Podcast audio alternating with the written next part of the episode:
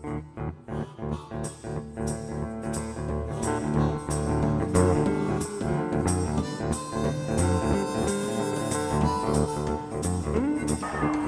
batazo de Gibson, profundo para jardín derecho. La pelota se va,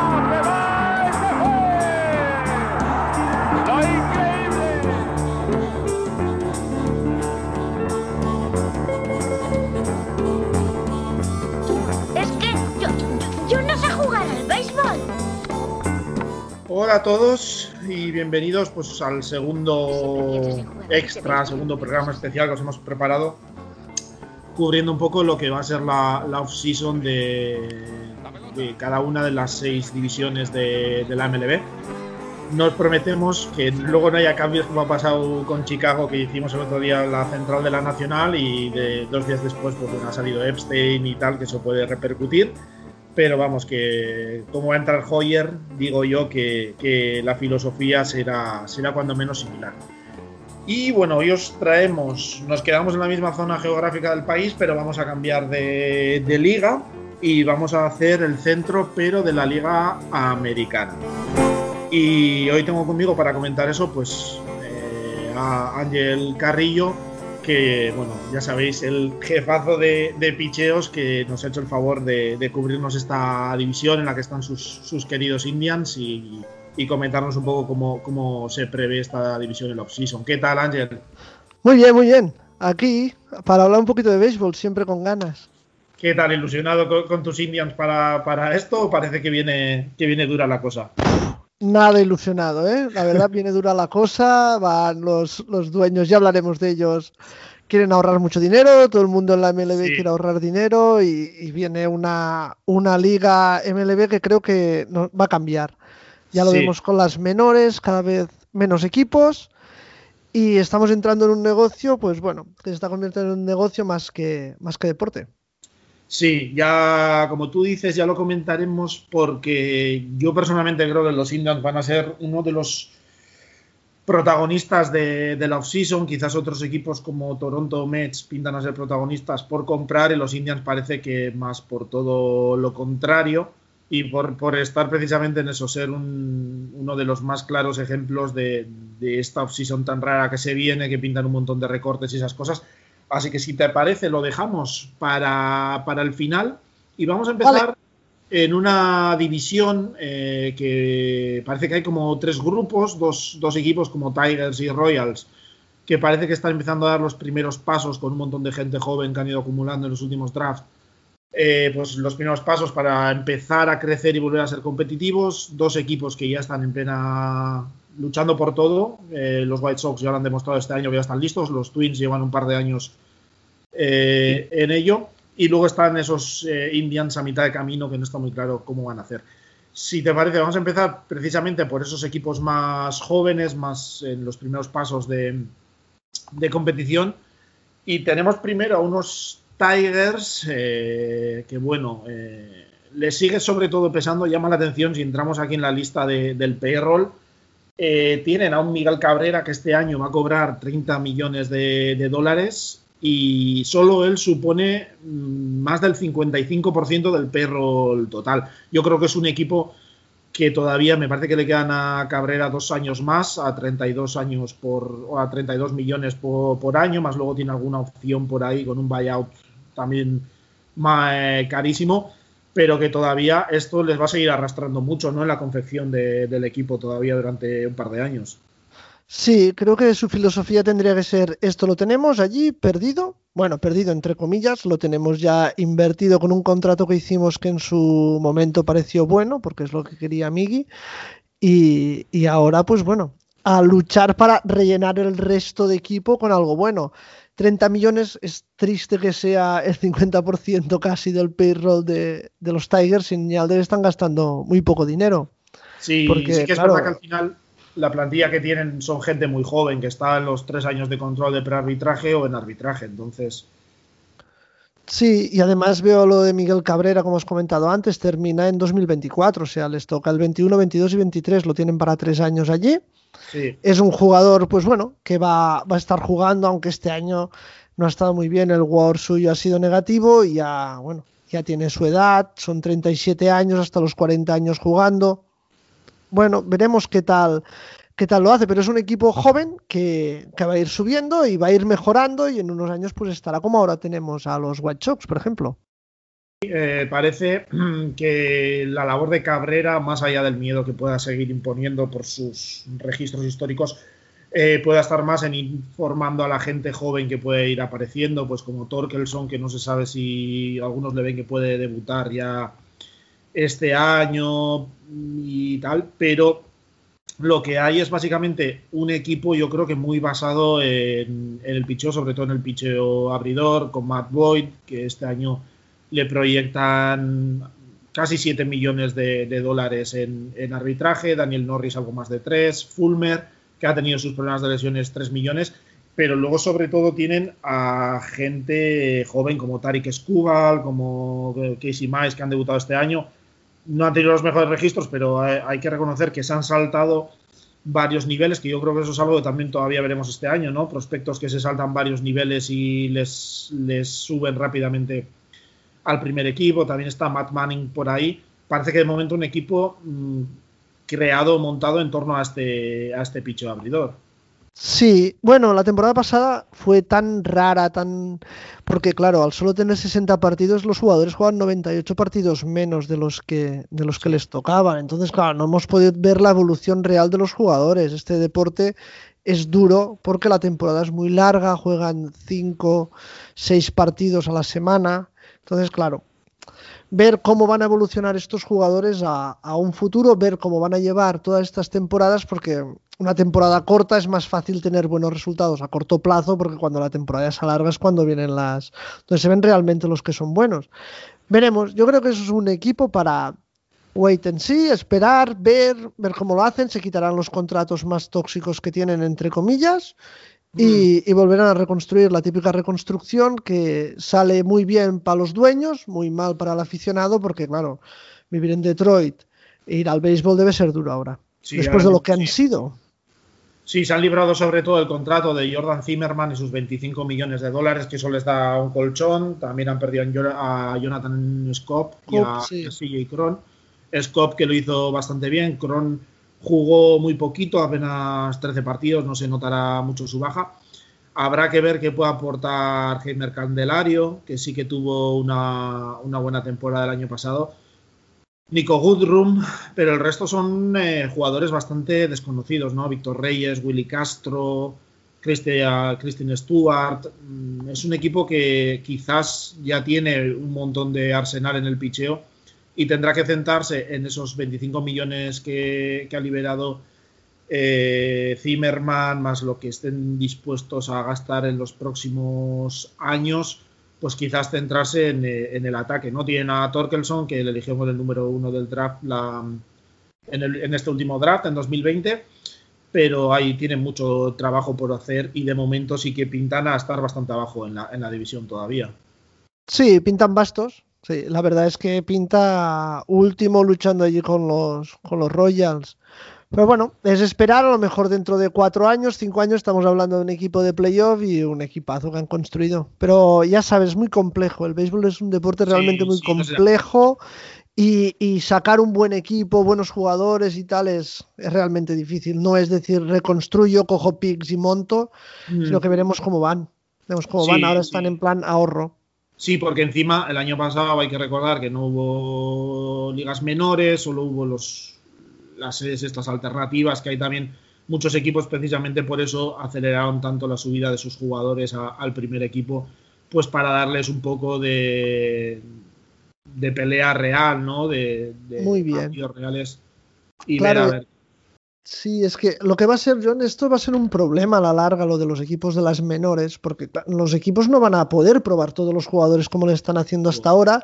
Van a tener que cambiar el paradigma de a ver cómo suben los jugadores, si es demasiado pronto, demasiado tarde, dejar a algunos perdidos que a lo mejor van a otro equipo y realmente son buenos jugadores.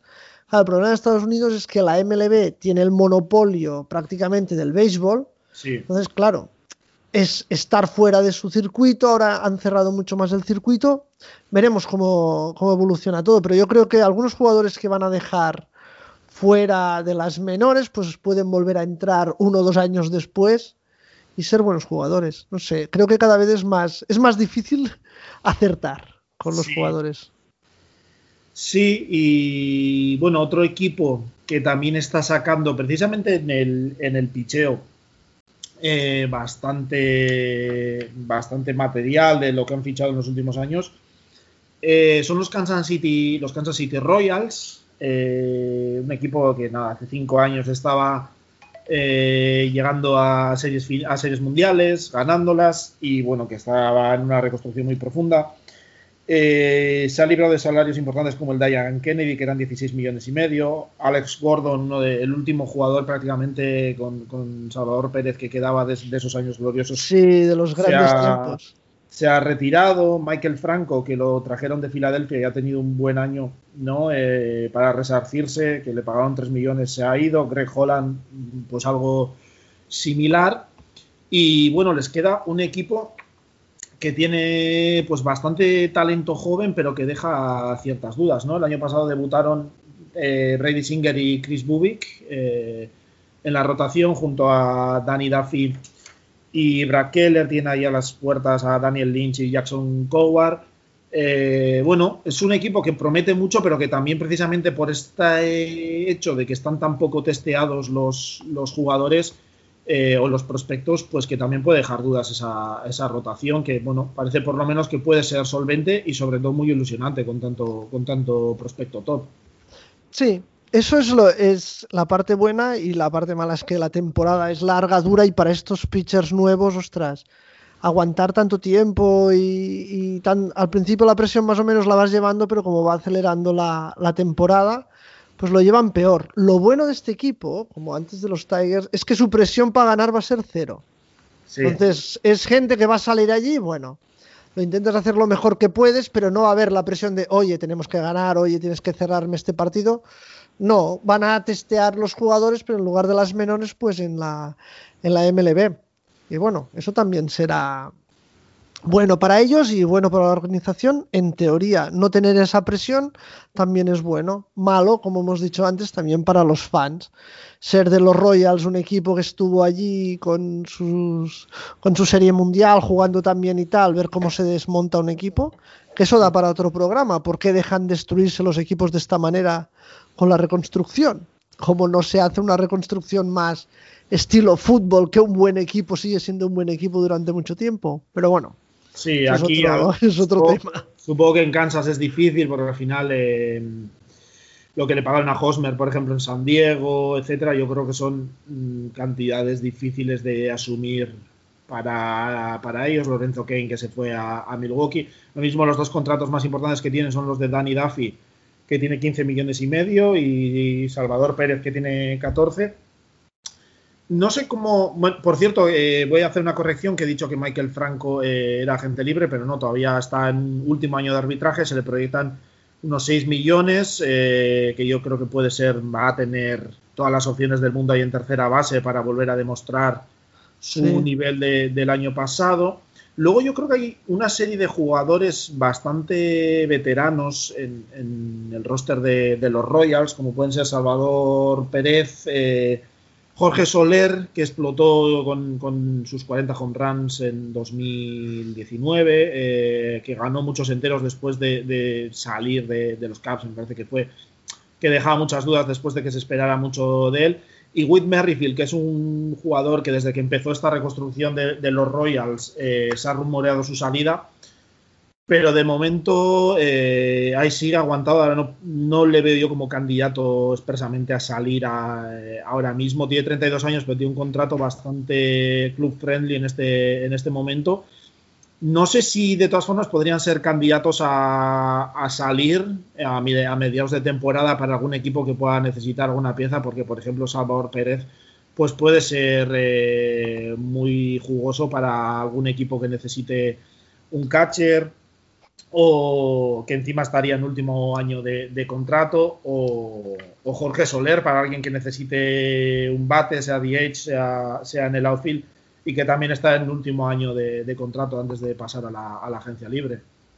Sí, estoy muy de acuerdo, porque son típicos jugadores, por ejemplo, Salvador Pérez con 30 años, que probablemente no contarán para él con la reconstrucción ni nada, y bueno, entonces si les ofrecen algún pico, algún jugador joven, etcétera, y les gusta, pues probablemente lo cogerían. Pérez encima lo que tiene es que es uno de los, el último jugador yo creo que ya queda de, esos años gloriosos, un poco el, icono de esa época, pero sí que ha tenido ya sus problemas de, lesiones y tal, ya le está empezando a costar eh, un poco más, sigue dejando sus números con, el bate, obviamente, bateó 333 con 11 home runs el año pasado, pero queda esa duda, ¿no? Y que puede ser muy atrayente con ese último año de contrato para algún equipo reforzarse en el deadline.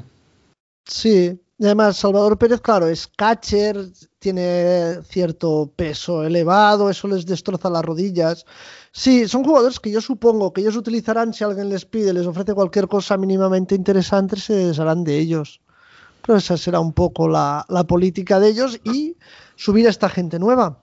Sí. a ver cómo le responde y si sacan una buena camada, pues adelante. Sí, porque luego tenemos una serie ahí de jugadores eh, jóvenes como puede ser Hunter Dozier, como puede ser Franchi Cordero, que está a la espera de, ver si remonta un poco su nivel, de Adalberto Mondesi, que es, eh, me parece que fue el líder en bases robadas la, temporada pasada, esta que hemos eh, terminado. Eh, Nick González, que es un gran guante en la defensa, pero que no termina de, rendir con, el bate.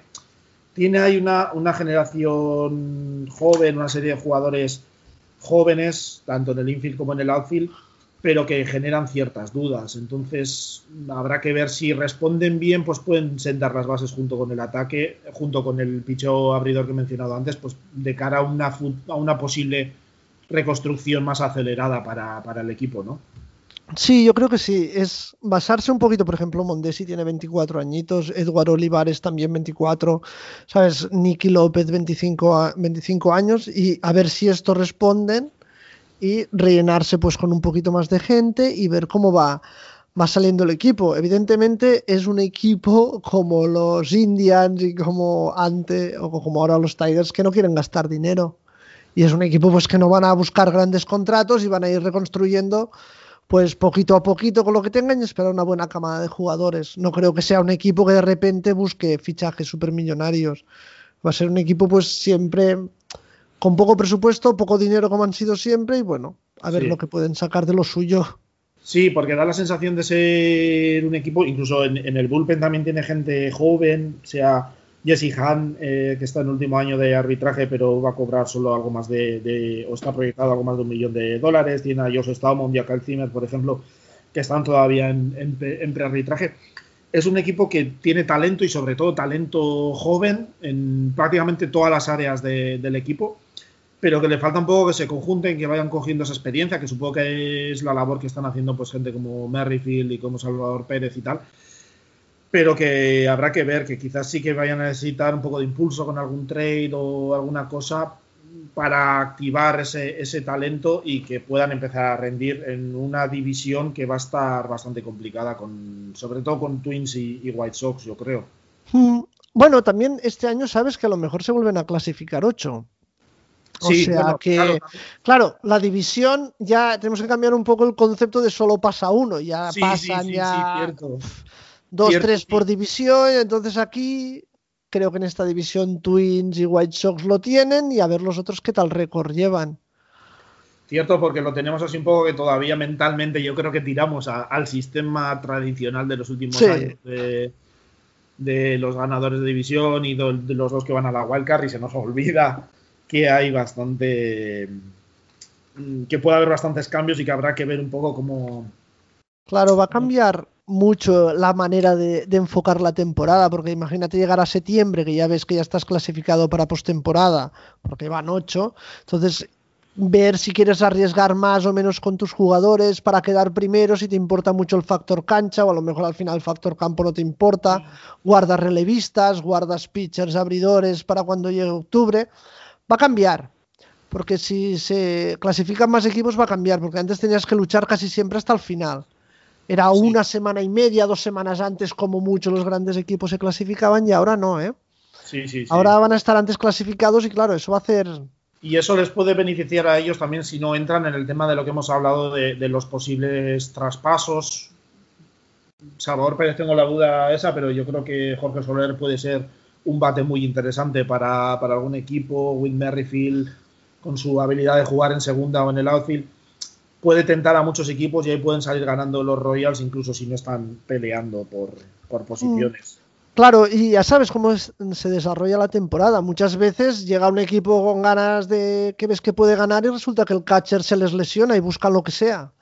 Son capaces de pagar lo, lo que sea necesario. Entonces dices, coño, tengo a Salvador Pérez allí, me piden tal cuatro jugadores jóvenes, se los doy y, y voy así. Porque ahora hablamos de lo que puede ocurrir después, ya sabes que la realidad Sí. nos lleva por, Sí, sí, por otros lugares. a, mí, ¿eh? a mí me da la sensación de que Kansas, con el talento que tiene, les va a intentar este, este aporte veterano, pues que les puedan seguir aportando y luego ya más avanzada la temporada, según cómo vaya evolucionando, pues ya se, se verá. Sí, ya se verá. Eh, si te parece, vamos a ir con eh, uno de los equipos que fue una de las grandes alegrías de esta temporada que acabamos de, de terminar eh, y que pinta ser uno de los equipos que pueden intentar aprovechar este mercado tan a la baja en cuanto a sueldos, con más favorable a, a los equipos los White Sox, que bueno, ya hicieron el primer movimiento que no gustó con, con el fichaje de, de Tony La Russa como, como entrenador. Eh, ¿Te gustó o no? A mí eh, me sorprendió y no me sorprendió por cómo es eh, Reinsdorf. Eh, ese tipo de cosas nos las podíamos ver venir, pero a mí sinceramente me sorprendió. Yo pensaba que la rusa ya estaba totalmente a, otras cosas, que ya estaba más, pues eso, de consejero, ir a dos, tres reuniones al mes a algún equipo y tal, porque es... eh, al final es mucha paliza, una temporada entera viajando, seis meses fuera de casa. Es eh, muy duro, más en la situación actual. Y se está hablando mucho de, de cómo pueda encajar él con todos los jugadores que tiene, ¿no? Que son, ahora lo hablaremos, pero tiene una plantilla tremendamente joven, los White Sox. A mí me gusta, la, ver- la verdad, más que nada porque cuando he leído sobre, sobre cómo lo contrató, bueno, son dos amigos de toda la vida, los veo como a dos amigos estos de 70 y largos, ¿sabes? Llevando su, su equipo. La rusa es un tío muy inteligente, es un tío muy, muy listo, que yo creo que sabrá llevar al equipo. Lo veo un poco, mira, si hablamos de fútbol, para que la gente lo entienda un poquito aquí en España, un poco Luis Aragonés, Sí, ¿sabes? que ser. es un hombre que tiene una manera que cuando él ya entrenaba utilizaba sabermetrics, utilizaba estadística, etcétera, y además tiene ese pozo de vieja escuela, ese respeto de los jugadores jóvenes. Yo creo que puede funcionar, o al menos va a ser muy entretenido, porque es un buen equipo y un entrenador que, que creo que está bastante bien. Bueno, menos los problemas estos que ha tenido ahora, que lo pillaron Sí. otro día, que, que había bebido en el coche, Sí. ¿sabes cómo son los americanos? Que bueno, que eso parece que lo están lo crucificando bastante, pero bueno, Y le han dado bastante caña además con, con el demasiada. tema en prensa. Sí. Eh, vamos, si te parece, porque han perdido a bastante gente. Bueno, ha habido tres eh, opciones que han rechazado. A Edwin Encarnación le han pagado un buyout de, de 2 millones. Edwin Encarnación, que no ha funcionado nada bien en, en Chicago este año como, como DH. Ha bateado 157 de, de promedio. Eh, le han pagado a Gio González un buyout de 500.000 en vez de, los 7 millones de, opción que tenían. Y también han pagado el buyout de Steve Sisek, el, el relevista. Y luego pierden como agencia libre a Alex Colomé y a James McCann. Alex Colomé a mí personalmente es un un relevista que me gusta, un closer que me gusta porque no tiene números eh, que te llamen excesivamente la atención, pero luego siempre eh, consigue buenos, buenos resultados. Y James McCann, que ha tenido, yo siempre lo recordaba como un, catcher de, muy defensivo, pero ha tenido dos temporadas muy buenas al, al bate, con OPS Plus de 108 y 144 y que va a estar. La gente ya se está pegando un poco tortas por él, un poco la gente que no quiera pagar lo de Real Muto, pues James McCann parece la segunda mejor opción. Pero tiene suerte los White Sox que tienen precisamente a uno de los mejores catchers como titular, ¿no? Que es Yasmani Grandal. Sí, sí, realmente, bueno, eso es muy cierto. Edwin Encarnación ha sido muy bueno, sobre todo en Cleveland. Sí, que es un jugador, sí, a mí me este- gusta este porque pegado. no sé cómo, pero le va muy bien, ¿sabes? Y Alex Colomé, a mí también me gusta mucho. Lo que tiene prohibitivo para equipos es el precio. Sí, porque está ¿Sabes? Es un relevista de 10 millones que ya es demasiado. La gente ya ve que es Sí. demasiado dinero. 10 Más. millones de dólares, bueno, que pone aquí que el, el valor de mercado en teoría es hasta 14. Sí, Claro, es un relevista para Yankees, para gente con dinerillo. sí, más, pero es, es más caro, sobre todo este año, que se habla de que puede estar el mercado plagado de, de relevistas que buscan sitio, porque ha quedado libre, luego lo vemos Hunt, Liam Hendricks, ha quedado, bueno, el propio eh, Colomé, hay un montón de relevistas buscando sitios donde lanzar y parece que van a salir esos contratos muy, muy baratos. Aparte que veremos muchos contratos de un año, pero ese tipo de contratos, sobre todo de relevistas, parece que van a salir eh, muy baratos. Y un- unos White Sox que tienen un, un infield que yo creo que está cubierto excelentemente bien y que encima tienen muchos años de control porque tienen a Yasmani Grandal, si quiere están pagando 18 millones, pero le tienen tres años más. José Abreu dos años más a unos 18, 19 millones, que sí que son contratos caros de veteranos, pero José Abreu pues ha ganado el MVP este año, ha, ha rendido a ese nivel. Luego tiene a Joan Moncada, que se aseguraron, tiene un contrato que les empezará a pesar, quizás, no sé si a pesar, porque todavía será joven, pero dentro de, de dos, tres años ya empezará a cobrar 17, 20 millones. Eh, Tim Anderson también lo tienen por 7 millones ahora. Nick Madrigal, que estará en segunda, está en control de, del equipo. Tienen un infield eh, joven, pues estamos hablando de, quitando a Abreu, pero bueno, Grandal los 32 años, pero Anderson 28, Nick Madrigal 24, Jan Moncada 26. Tiene un infield joven con muchos años de, de control y de un talento tremendo. Sí, sí, realmente. Bueno, a mí me encanta Tim Anderson, lo encuentro un jugador, bueno, increíblemente bueno y es, este es un equipazo. Yo creo que es un equipo que tranquilamente se puede llevar la división. Sí, sí. Es un, tiene un gran equipo, tiene un entrenador que se lo sabe llevar. Va a ser un equipo que, bueno, realmente muy, muy, muy interesante. ¿eh? Bueno, me gusta muchísimo. Y bueno, Sí, ahora cuando hables del picheo ya verás. Sí, no, porque luego antes tenemos el, el outfield que tienen a, a gente como Eloy Jiménez, también con contrato de estos eh, cargados hacia el final, un poco de más sueldo hacia el final, pero todavía con cinco años de control para el equipo, lo mismo para, para Luis Robert. Sí que es verdad que habrá que ver de aquí a un par de años cómo, cómo lo organizan, porque se van a ir cargando bastante, porque han firmado han buscado firmar a estos jugadores jóvenes eh, contratos pronto para ahorrarse todo el tema de arbitraje y las dudas salariales y tal, pero han sobrecargado mucho a partir de 2023-2024. Van a tener ahí contratos importantes metidos que a ver cómo lo gestiona Reinsdorf, pero tienen ahí un talento enorme. Se está hablando de que quizás el, punto flaco puede estar precisamente en el Rifle, que está Nomar Mazara, que se le proyectan este año casi 6 millones en arbitraje y que de hecho mmm, dicen que puede ser uno de los casos que tanto se está hablando este año de jugadores a los que, que estén en arbitraje y que no se les ofrezca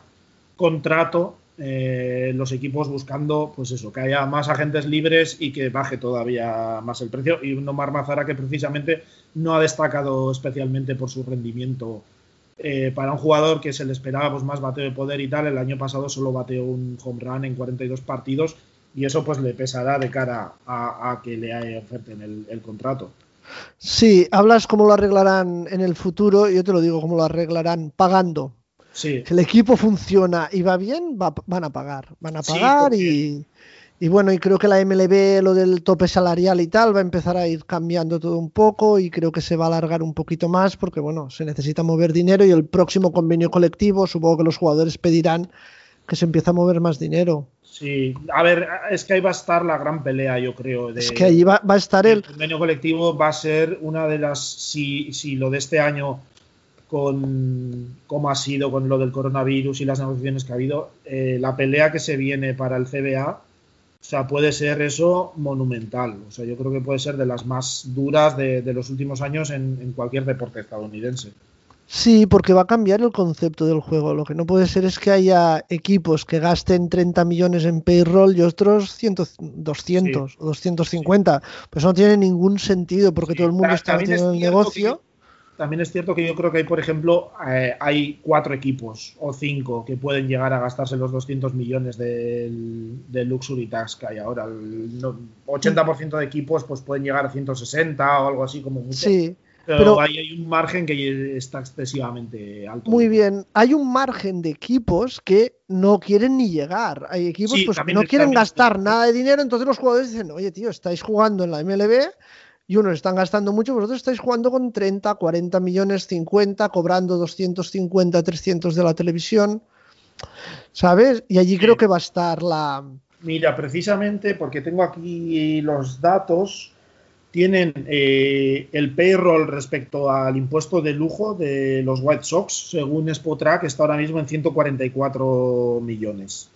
Y por lo que ha informado, eh, bueno, Jerry Reinsdorf ya ha dicho que ha tenido, eh, que el, club que ha tenido pérdidas en, las, en los nueve dígitos, o sea, está hablando de más de 100 millones de, dólares en pérdidas pero aún así está comentando que habría querría gastar hasta 30 millones eh, más en el payroll, o sea, incluir 30 millones más de payroll este año. En parte irá Mazara, en parte ahora lo hablaremos, pero supongo que tendrá que meter algo de profundidad en el picho abridor y seguramente en el bullpen. Y se plantaría, pues eso, estaríamos hablando de unos 175, si lo estira un poco más, 180 millones de, de, de payroll de cara, de cara al, al Luxury Tax. Sí, este va a ser un equipo que sí, que yo creo que se va, va a meter dinero, probablemente el que meta más dinero de, de toda esta división. Y bueno, tiene un buen equipo, tiene pasta y creo que van a ser contendientes. Va a ser un equipo, pues bueno, importante seguramente en la Liga Americana en los próximos años. Sí, eh, luego porque nos quedaba el picheo que tienen a, Dallas Keuchel, que cobrará 18 millones este año, cantidad importante, pero yo creo que está haciendo ya prácticamente una función de, de líder un poco, aparte de, que tuvo una era de 1.99, pero también casi una función de llevar eh, a, un, a un picheo joven, ¿no? Pues como Yolito, que ha tenido dos años excelentes después de hace dos años ser, me parece que era por era y tal, de los lanzadores que calificaban el peor de, de toda la MLB.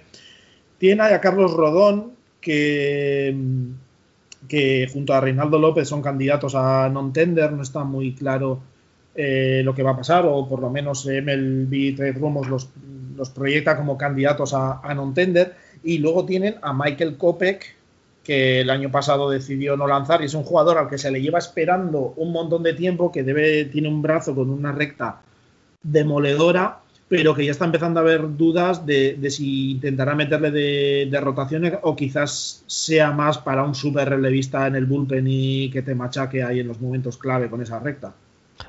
Sí, bueno, supongo, y además ya sabes el problema de los pitchers, que es, ese es otro mundo también súper complicado, sobre todo por el tema de las lesiones.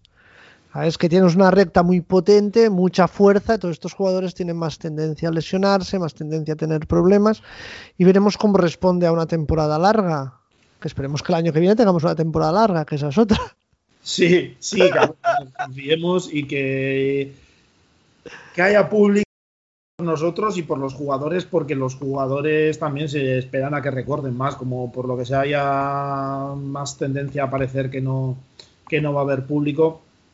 Eh, pues los jugadores para ellos por lo menos pinta todavía peor la, situación a, a, nivel económico. Eh, y bueno, eso, un picheo de, de, los White Sox que también está Dane Dunning, tienen jugadores interesantes, pero que pinta a que podrían, o sea, de lo que se habla es de que podría ir eh, a por algún abridor bastante de nivel bastante alto, ¿no? Y, eh, gente que le pronostica incluso jugadores del perfil de Masahiro Tanaka, Lance Lynn, incluso Charlie Morton, James Paxton, de ese tipo. O sea, parece que ahí sería una inversión bastante, bastante importante, eh, donde proyectan que va a hacer una inversión bastante importante los White Sox. Sí, porque con Jolito, Keuchel y otro tendrían un, un, buen equipo para lo que nos interesa sí. en el fondo, que es octubre. Sí. Ver, en el fondo todo esto va de que probablemente los White Sox lleguen a octubre, Entonces, tener un buen equipo, no, no, para llegar a octubre, porque ahora con las nuevas normas probablemente van a llegar, sino para competir en octubre. Y con tres buenos abridores en octubre compites sí. muy bien.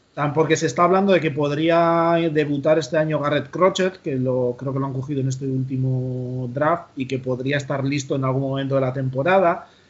Eh, porque también, bueno, tienen un sistema que todavía está dando, un sistema de granjas que todavía está dando piezas, ¿no? Porque Andrew Bond, luego en, volviendo al ataque, se está hablando de que en el DH primera base con, con, José Abreu para ir alternándose.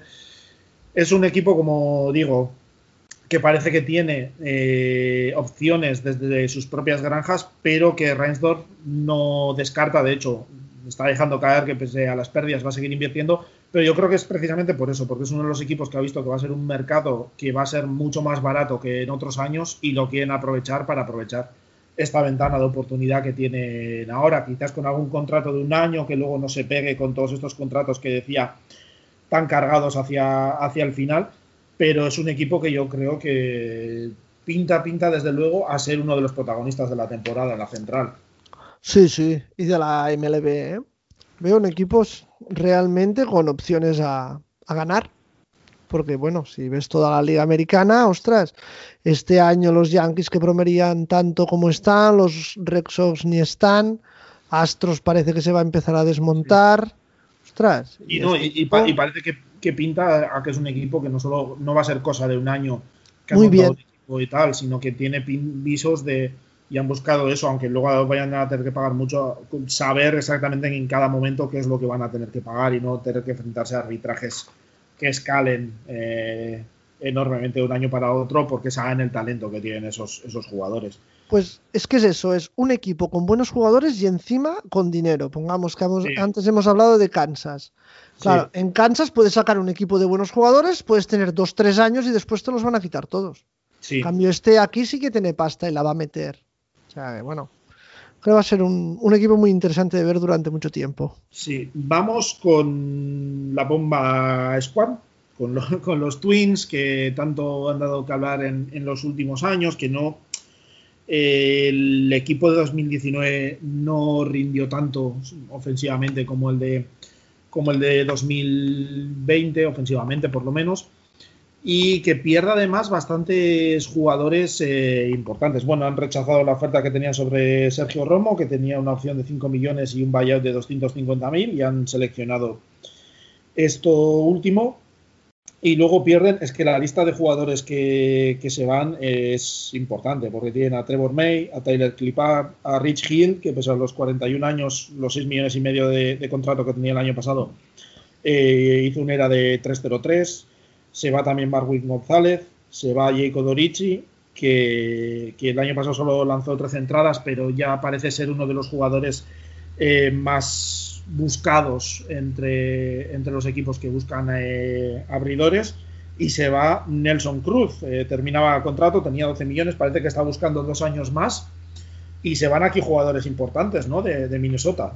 Sí, la verdad es que sí, ¿eh? la verdad es que pierden, no, no sé qué era Nelson Cruz al final, si se quedará, se irá, etcétera. Y volvemos a lo de antes, si te gastaras algo más de dinero, porque no es el payroll de Minnesota, pero tampoco debe ser de los más altos el de la. payroll ahora mismo, pues según los datos de Spotrack, el payroll real está en 88 millones, pero de cara a, al impuesto de, de lujo, que creo que se calcula con la media, de, o sea, con el valor medio de, de cada uno de los contratos, Sí. está en 120, o sea, está bastante alto ya. Sí, está bastante alto, pero creo que podrían. Ostras, a Nelson Cruz, un año fijo, ¿eh? Dos, no sé, pero un año fijo que yo me lo quedaba. Rich Hill, vale, tiene 41 años, pero es el típico pitcher no. que si te saca un buen partido, te lo salva. Yo Nelson Cruz, eh, desde Soy luego, muy- yo, si soy, yo soy Minnesota, le ofrezco esos dos años porque muy mucha caída tiene que haber, visto el rendimiento que está dando. O sea, Sí. mucha debacle tiene que haber y yo creo que de, de los jugadores de más de 37, 38 años, si hay una apuesta segura, es o más o menos segura, entre comillas, es, es Nelson Cruz. Sí, porque el año pasado estuvo también jugando muy bien. Fue Sí. más corta la temporada, vale, pero estuvo jugando muy bien, Sí. haciéndolo muy bien. Y yo creo que, hombre, van a perder potencia. Que ya Pero les gustaría en, en Detroit, por ejemplo, que Miguel Cabrera estuviese rindiendo cerca del nivel de, de Muy bien. Por, eso, por esos 30 millones. Sí, sí, tienes toda razón. Porque luego queda un, eh, una plantilla mm, interesante, pero que ya no da la seguridad de, de otros años. Sobre todo, mm, da la sensación de tener bastante menos profundidad que otros años. Porque en, en el catcher, Mitch Garber, que tuvo una temporada bastante floja, sí que apareció Ryan Jeffers, que incluso lo proyectan en algunos sitios como, como el titular, un jugador joven, eh, todavía en control del equipo durante mucho tiempo. Eh, pero luego tiene a, Miguel Sanó, que ha tenido muchos altibajos de rendimiento, muchas lesiones, es difícil saber qué va a hacer. Eh, está Luis Arraez en segunda. Josh Donaldson está la duda de cómo va a estar de lesiones, de rendimiento. El contrato el año pasado pues eh, estuvo muy por debajo, el rendimiento estuvo muy por debajo del contrato. Está Jorge Polanco, está en el outfield pues Eddie Rosario, Kepler, Byron Buxton, está a ver cómo hace Alex Kirillov, que debutó en, en playoffs. De hecho, fue el primer jugador, creo, desde 1903 que consigue su primer... No, que, de- que debuta en, en playoffs o algo así era, consiguió Ah. su primer hit en, en playoffs. Es un equipo muy interesante, pero que deja, deja dudas. Sí, deja más dudas de las que dejaba el año pasado. Sí, Recuerdo sí, cuando hablamos en la previa de la... Perdona, perdona, Di.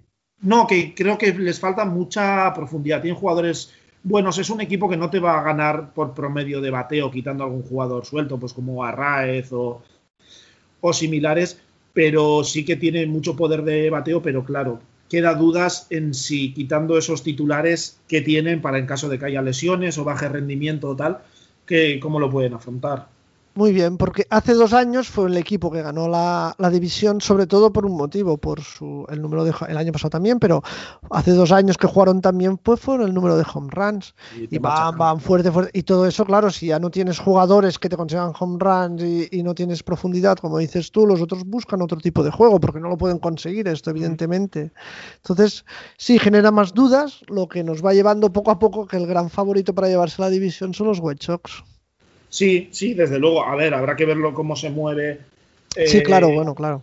Minnesota, mmm, supongo que se tendrá que mover, porque luego, obviamente, con la pérdida de, de Dorich y de Rich Hill, tienen a Kenta Maeda, que le quedan tres años más de contrato y apenas 3 millones de dólares por temporada. O sea, una ganga poco que repita el rendimiento de, de este año. Tiene a José Berríos, está en segundo año de arbitraje, se proyectan eh, unos 6 millones, que es más que aceptable. Tienen a Michael Pineda, que está, entra en último año de contrato con, con 10 millones. Tiene a Randy Domna, que tuvo una gran temporada regular, pero que luego pues eh, falló bastante hacia final de, de temporada. Eh, parece que hay por lo menos, si quieren competir, un abridor o incluso dos les podría hacer falta. Sí, sí, sí, necesitan algo más de picheo para competir a... Porque ellos, como se basaban mucho, su juego era la ofensiva. Claro, conseguían un montón de carreras, tenían un, un bateo muy importante siempre jugando a, a lo mismo, home run o nada, y les funcionaba de maravilla. Claro, eso quitó que el picheo no fuera tan importante. Ahora cuando no tienes tanta potencia necesitas compensarlo Sí, recibiendo menos carreras. Sí, sí, a ver cómo lo hacen, porque el, el bullpen también se les ha quedado más, más flojo. Sí que tiene a, Tyler Duffy, está ahí Terro Rogers, que pese a un era bastante alto, de más de cuatro, consiguió eh, nueve saves, pero yo creo que ahí sí que van a necesitar bastante ayuda o alguna pieza más, ¿no? Y yo creo que se pueden beneficiar bastante de ese mercado que hablábamos tan favorable a ellos de cara a los, a los relevistas que les pueda dar un poco, o sea, que puedan conseguir bastante ayuda de, bastante, de modo bastante económico y que les pueda venir muy bien y que complemente un poco a ese, a ese picho abridor, a ver si traen a alguien más y a alguien más que puedan traer para, para el ataque que yo creo que les va a hacer falta, cuando menos como, como profundidad, porque sí que han perdido a gente importante como Marvin González, bueno, obviamente Cruz, pero piezas que te pueden aportar profundidad y versatilidad, pues al final han tenido una pérdida bastante, bastante importante. Sí, la verdad es que sí. Más flojillos, pero bueno, veremos de aquí a, Sí. a que empieza todo esto en febrero, pues a ver lo que, Sí, ojo lo que hacen. Marwin González tampoco es que haya sido ninguna maravilla en, en Minnesota después de un rendimiento bastante mejor en, en Houston. Ha caído un pelín en su rendimiento, pero vamos, que yo creo que notarán su ausencia porque les permitía moverlo por todo el infield, cubrir las posibles bajas de, de Donaldson y tal, y necesitarán moverlo. Y vamos con el último equipo, que son tus Indians. Sí. Y que bueno, ahí parece ser que puede ser uno de los grandes, eh, de, de, los que más muevan el mercado, pero en este caso sobre todo en, en ventas. Porque, en ventas, sí, sí. Sí, como decías, eh, el dueño ya había dicho que quería recortar mucho el, el payroll, que querían bajar bastante. Pinta de que va a ser un equipo que este año va a vivir de los eh, abridores como Bieber, Civale, Plisa, Quantrill, etcétera, que tiene bajo control del equipo pero que va a recortar mucho el, el payroll, según se está, se está diciendo.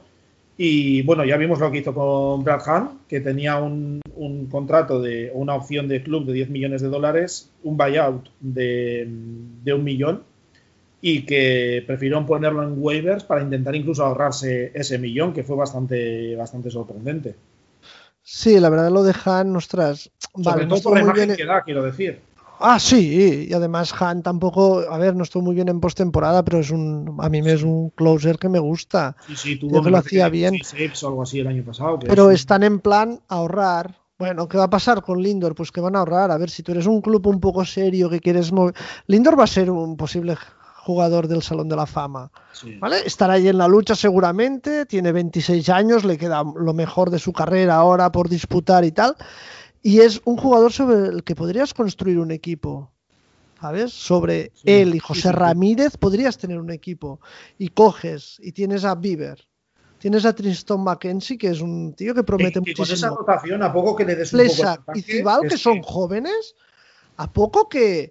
Y, y que con... tiene control, porque Bieber todos Bieber, Civale, Plisa, que están todos. Sí, que tienes control sobre ellos, que no te cuestan un duro. Y tienes claro, a Lindor, claro. que le tendrás que pagar un pastón, pero él es un jugador que muchos jugadores querrán venir porque es un buen. Un, es atractivo jugar con él porque sabes que es un equipo que vas a competir. Quieren deshacerlo todo y bueno, dejarán el picheo porque les sale barato. Sí. Y todo lo demás a tomar por saco. Sí, porque en el picheo de tanto abridor como relevista, el único con contrato de veterano, o sea, de más allá de, de la época de arbitraje de Free es Carlos Carrasco, que tiene 12 millones eh, sí. este año y tiene otros dos, dos, años más de contrato. El último creo que es una, una opción mutua de, de, ambos, de club y jugador. Eh, o una vesting option, pero vamos, eh, una opción dentro de, de, dos años. Pero el resto son todo gente que está en arbitraje algunos y la mayoría en primer año de arbitraje o, o segundo y el resto es que todavía no han llegado ni siquiera al arbitraje. Shane Bieber llega el año que viene, Civale dentro de dos, eh, Plisak dentro de dos también. Eh. Claro, tiene... y sí, y Tristón, tienes a cuatro pitchers jóvenes cierto, que, no te cierto. cuestan nada. Cierto. O sea, entonces lo puedes poner a Carrasco, probablemente también cuando si alguien le sale y lo viene a buscar, pues lo dan, porque así se ahorran el sueldo. Sí. ¿Sabes? Porque está el equipo en, en este plan de sí. desconstrucción. ¿Vale? Sí, que ya porque... no reconstrucción, porque bueno, es, es algo que yo no, no, acabo de entender, porque tampoco es que cueste tantísimo dinero el equipo que tienen. Sí, porque luego sí que, sí que tenían otras dos opciones que rechazaron, de Carlos Santana de 17 millones y medio, pero el buyout era solo 250 y Domingo Santana 5 millones y el buyout también 250 mil dólares. Y ahí puedes entender eso, es el de Brad Hunt, pues sí, que no sé, sí que va a ser un mercado de, de, de, fácil para los equipos para comprar relevistas, pero tienes a un gran closer con unos grandes datos eh, el año pasado y yo creo que es una gran pérdida. Y más la imagen, como decía, la imagen esa de mandarlo a waivers para ver si te ahorrabas ese millón sí. y algún equipo decía, decidía decir, lo cojo, le pago yo los 10 millones y, y, listo. Pero el hecho que también muestra mucho de cuál es el planteamiento de los equipos es que ningún equipo decidió coger a un jugador, o sea, un closer que ha hecho un era de 2.05, 16 eh, saves y casi 12 strikeouts cada nueve entradas y un walk y medio cada nueve entradas y ha pasado por, por waivers y no lo ha cogido nadie. Ya, es que bueno, es el, el, mundo este está cambiando, entonces dices, coño, en lugar de pagarle 10 millones, a ver si al final, si no lo coge nadie, le pago 6, 5 o, o 7. Y es lo que los jugadores, supongo, en el nuevo convenio quieren evitar, que algún jugador que tenga un precio X se le pueda pagar menos bajo amenaza de que nadie lo coja y le hagan estas cosas. Bueno, eh, el problema de Cleveland es que los dueños han decidido, pues bueno, dejar de invertir en el equipo. Sí. Y ya está, y, ir a ganar dinero. Entonces tú tienes un equipo de béisbol que en lugar de tener jugadores que cobren millones, cobran todos menos de un millón de dólares. Te cuesta el equipo cuatro duros, sacas 200 millones de televisión, llenas el estadio y ganas dinero y ya está y vas allí y no llegas y, y, como ahora entran ocho, pues mira, a lo mejor si suena la flauta y los Twins van fatal al final y tú haces cuatro cosillas un poquito bien, acabas con los pitchers entrando octavo y ya está, y todos contentos. Sí, porque... Triste, triste la situación, porque es un equipo... No es un equipo que hubiera perdido, porque tú dices, mira, Lindor es que ya tiene 40 años. El otro dices, ostras, es que vale, ya no hay por dónde cogerlo y ya estos jugadores no te van a llevar a nada. Pero ves que es un equipo joven, Lindor tiene 26, José Ramírez tiene 27, los pitchers tienen 22, 23 y dices, bueno, venga, voy a reconstruir. Ostras, Sí, está reconstruyendo sobre, a- sobre una base de construcción. Es un equipo que, que lo que decíamos, con el picheo que tiene, sobre todo el abridor, y que te está saliendo prácticamente están todos, menos Carrasco, cobrando el, el mínimo. Tienes un cuerpo de relevistas pues interesante, con Whitgren, Zimber, a ver eh, clase cómo vuelve de la suspensión por, por dopaje, pero tienes a Karin Chak, que fue un gran relevista el año pasado también cobrando eh, el mínimo. Tienes a gente como Franmil Reyes, tienes a, José Ramírez. Quiero decir, a ese, a le añades a gente como Reyes, como Ramírez, como Lindor, le traes a alguien más y es que vas a estar compitiendo totalmente, pero Lindor, que se le proyectan prácticamente 20, millones 20 millones en arbitraje, si se va, o sea, ahora mismo el payroll real de los Indians es 57 millones y el que va de cara al, al Luxury Tax son 85. Me parece que en los dos casos es el, segundo más bajo de, la división. Eh, creo que los eh, Tigers tienen eh, ambos un poco más bajos, pero por uno o dos millones de, dólares. O sea, es un equipo que a poco que quisiesen invertir los Indians tiene talento para, para, Sí. para competir fácilmente esta división. Muy bien, es que es para competir, porque en el fondo, cuando estás jugando un deporte es para competir, no es Sí, para... Estamos olvidando, o sea, los mismos aficionados parece que también nos importe hacer negocio, ¿no? Este señor si no le gusta el equipo, pues que lo venda a otro. Pero has de intentar competir lo máximo que puedas con, con todo el dinero que puedas. Un equipo de béisbol vale 2.000 millones Sí, mínimo. Entonces, un equipo que vale 2.000 millones de dólares, que tienes que tener un payroll de 50, es sí. que es una broma, de verdad. Es Sí, que bueno, no acabas de entender cómo funciona este negocio. sí. ¿No? Pero tú cómo lo ves? ¿Tú crees que Lindor sale o lo intentarán No, yo aguantar? creo que Lindor, Lindor se quiere quedar, lo ha dicho, pero la gente de lo último que he leído y sobre todo la gente, pues que lo quieren traspasar y sacar algo. Y Es sacar que- algunos jugadores pues de cualquier granja, yo que sé, hablaban de los Mets, pues de los Mets si tienen tres o cuatro buenos, pues lo pedirán y ya está. Los Mets encantados darán a los jugadores y...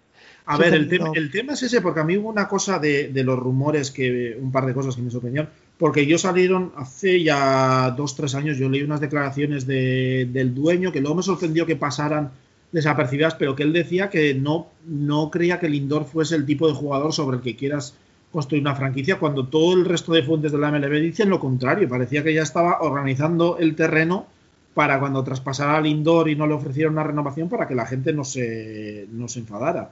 Mm.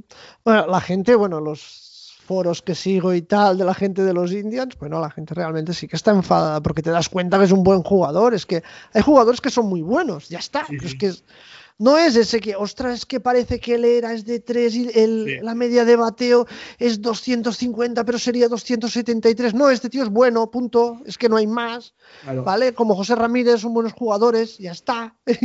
y es que sobre estos jugadores tienes que crear un, un equipo, porque de estos hay poquísimos en la liga y tienes la suerte de tener uno. Sí. Y bueno, pues si no le quieres sí, pagar, pues ya totalmente. está, no le pagas. Totalmente. Y lo que me, me llamó un poco también la atención es que en algún rumor que leí de que podrían pedir a cambio, porque quizás cuando piensas, bueno, se van a deshacer del indoor, lo, yo creo que inmediatamente por tendencia piensas en que van a empezar prácticamente una reconstrucción, luego ya te das cuenta que tienen a gente como Ramírez, que tienen esa rotación abridora, etcétera, pero que querían a, dos, do, dos o mínimo tres jugadores eh, que pudiesen rendir prácticamente ya, o sea, que estuviesen ya recién debutados, con, pero con muchos años de control por delante, o prácticamente en triple A, pero listos para, para debutar. Puf. O sea, se, se, contradice un poco que te quieras deshacer de alguien que te puede hacer competir ya para atraer sí. a, a, a, otros jugadores. Y, y, querer, entiendo que competir si los quieres que estén ya listos para, para la MLB. Sí, bueno, es, no, no tendría ningún sentido. Tú imagínate ahora sa sacarte al Lindor y fichar a so, dos jugadores cada uno de 20 millones. Lindor, ¿eh? Sobre todo por el nivel del Lindor, que en otros si te quitas a un jugador de tamaño, de nivel más o menos bueno y te traes a dos que te puedan cubrir dos piezas, pero es que estamos hablando de, de un jugador de que sí que este año ha tenido un rendimiento pues un poco peor, pero ya sabemos que ha sido una temporada un poco extraña, pero que es un, un un All-Star continuo y un candidato a MVP prácticamente. Claro, y además continuo, o sea. es un jugador que te aporta una imagen, ¿vale? La imagen del tío contento, feliz, con su sonrisa. Te da una imagen del equipo que coloca al equipo en el, en el panorama de la MLB. Sí, sí. Está Lindor, están en los Indians. Es, Cuando es te muy... deshagas de él, se va a acabar esto. Como me... Bieber sí funciona, vale, pero es un pitcher quieras o no, los pitchers juegan un partido de cada cinco si juegan. ¿Vale? No, no construyes, puedes construir sobre Kershaw, que es una bestia, pero un pitcher bueno, bueno, pues no. Entonces tienes como tu imagen que venderías a toda la liga, venderías al mundo, oye, el indoor es nuestro y Claro. tenemos aquí este jugador Claro. sobre el que reconstruimos, como Strout en los Angels, ¿no? Un jugador que los otros van porque está, y lo vas a dejar escapar. Es, es un jugador, es que precisamente eso, por mucho de aquellas declaraciones de- del dueño, parece el tipo de jugador sobre el que quieres montar una franquicia que atrae a la afición, atrae a la prensa. La gente joven pues va a querer estar cerca suyo, pues por todo lo que repercuta a nivel mediático y a nivel de, de ingresos. Es fácil atraer a, otros agentes libres, pues siempre le puedes pedir, oye, llámale y, y dile que venga, que le queremos, tal. Siempre es casi un embajador, ¿no? De- del equipo. Muy bien. Es un embajador, es un embajador además de la MLB. Sí, O sea, sí, es un embajador del béisbol en el mundo. Entonces vas y te, bueno, el tema es que las, las opciones que se están hablando, por lo menos internas que pueda haber ahí, pues son eh, no llaman mucho la atención, ¿no? Porque se está hablando de Yu Chang, de Mike Freeman, de subir rápidamente a otro prospecto que es Tyl- Tyler Freeman en, en este caso. Eh, veremos a ver si intenta, parece que van a intentar renovar a, a César Hernández. Pero bueno, el resto sí tienen ese infield, depende de si se queda Lindor o no. Si, si se va Lindor, pierde muchísimo ese ataque, porque sería prá- prácticamente eh, Ramírez y, y ocho más.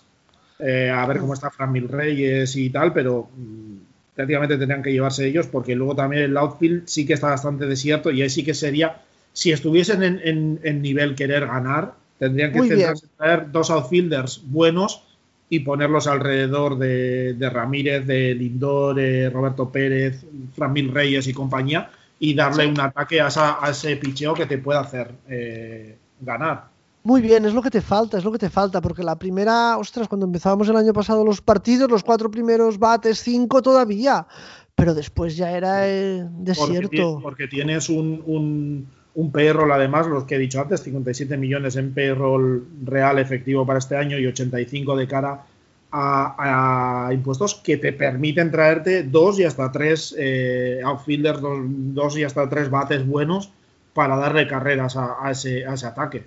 Claro, imagínate, es que es, es que lo tienes hecho, es que es algo, bueno, no sé, me Mm, cuesta sí. entenderlo. Realmente es una situación que me, como aficionado al deporte, me cuesta entenderlo, porque dijeras, oye, tenemos un equipo que está Cabrera, que está Cruz y no sé qué, y todos tienen contratos de, de 30 millones y no podemos pagar, y mira, nos hemos enchampado con esto, vale. Pero sin tener gastos, me cuesta, John, me cuesta.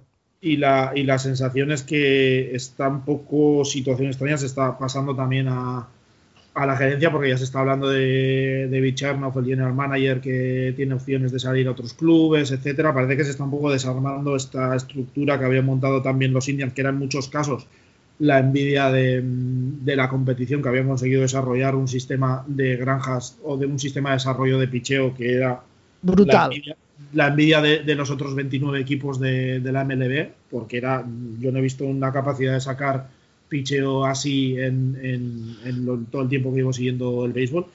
Y, y, es una pena que se quede así el equipo de repente eh, tirado. Sí que es verdad que creo que no habían ganado ni, ni una serie de división estos años, pero estaban eh, ahí siempre. Entonces, yo creo que es un equipo que todavía tenía mucha pelea que dar y han ido poco a poco quitándose a todos los contratos grandes. Aún así han seguido sacando grandes jugadores, sobre todo en el picheo, como decía, pero que lo han ido dejando caer un poco y no dándole el aporte que necesitaban para. Porque te has quitado eh, esos contratos y en vez de reutilizarlos en reforzar las partes que te quedan eh, más flojas, se ha quedado perdido ese dinero y no se ha reinvertido como se tenía que haber reinvertido. Muy bien, es que para mí un equipo es llegar a competir, no es ganar. Mucha gente dice, es que claro, no has ganado el anillo, no has llegado. No, pero si eso es lo de menos, lo divertido como aficionado y como seguidor es intentar competir, intentar llegar y algún año ganarás. Los Dodgers que podrían haber hecho, decir, mira, ya nos hemos cansado de jugar, hemos estado todos los años ganando la, nuestra división y hemos, nunca hemos conseguido un anillo. No, es que no va solo de conseguir el anillo.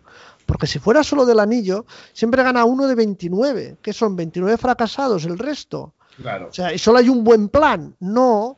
Tienes un equipo que puedes luchar cada año y algún año ganarás. Y si no ganas, tampoco pasa nada. Es que, ¿no? A mí lo Sí, que sí. me fastidia como seguidor es que a lo mejor dentro de dos años tengo que ver un equipo con un récord de, qué sé, 50, 112 y mirarme los partidos y decir, coño, ¿para qué, estoy mirando? Sí, ¿Sabes? ¿Qué estoy mirando? sí, Entonces sí. me aburro. Está, está claro que la coño. la Es que yo creo que uno se aburre.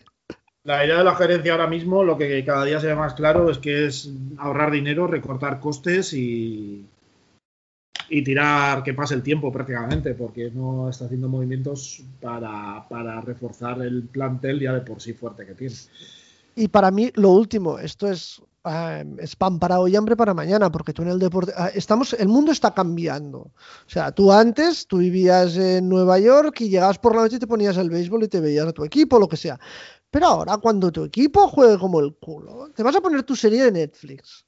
Te vas a Mm. poner a tus videojuegos, te vas a poner otras cosas que, es decir, oye, me voy a poner a ver un partido de los Indians, que estamos aquí con cuatro jugadores, tío, que tienen veintipico de años, que siempre me los están apalizando, ¿para qué voy a perder yo el tiempo viendo esto? Sí. Y, el mundo está, antes la costumbre, o como quieras, en Estados Unidos, era ver, ver deporte o ver a tu equipo, porque como sabes, la mayoría de ciudades lo que ve la gente es a su equipo. Tú estás Sí. en, en Cleveland, la gente pues ve al equipo de Cleveland y en San Luis, pues a los de San Luis.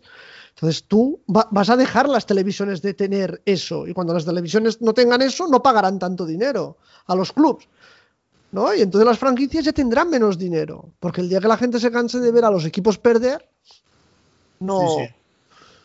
no, Sí, no. y creo que es un error. Yo Que- creo que es un error dejar de ser competitivos, no sé. Que, que, por ejemplo, Detroit, cuando tenía los contratos de Víctor Martínez, de, de Miguel Cabrera, de todos los, eh, pues Zimmerman y tal, que invirtieron en es una burrada de dinero, les salió mal y hay un momento que tienes que decir, mira, pues oye, eh, hay que empezar a reconstruir, no gastar, intentar re- reforzar. Pero el caso de Cleveland es distinto porque sí tiene mimbres aún con los que trabajar, no tiene Claro, contratos pesados. Hubiesen tenido este, este año el de, el de Carlos Santana, que era de 17 millones y medio, pero se lo pudieron que quitar la, la opción con el buyout de, medio millón y tal.